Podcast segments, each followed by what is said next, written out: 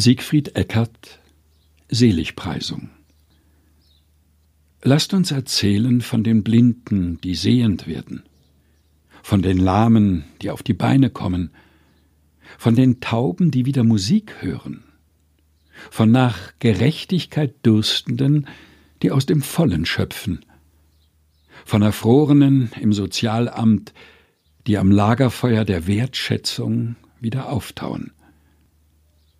Lasst uns erzählen von den Sklaventreibern des freien Marktes, die nur zögernd ihre Peitsche aus der Hand legen, allein der Krise geschuldet. Lasst uns erzählen von der Ruhe, die vorhanden ist für Gottes Volk, damit wir zur Besinnung kommen und endlich Vernunft einkehrt in diese irregeleitete Welt. Gottes Frieden ist höher als all unsere Vernunft. Er braucht unsere Herzen und all unsere Sinne, um endlich auf Erden einen Nistplatz zu finden. Seligpreisung, gelesen von Helge Heinold.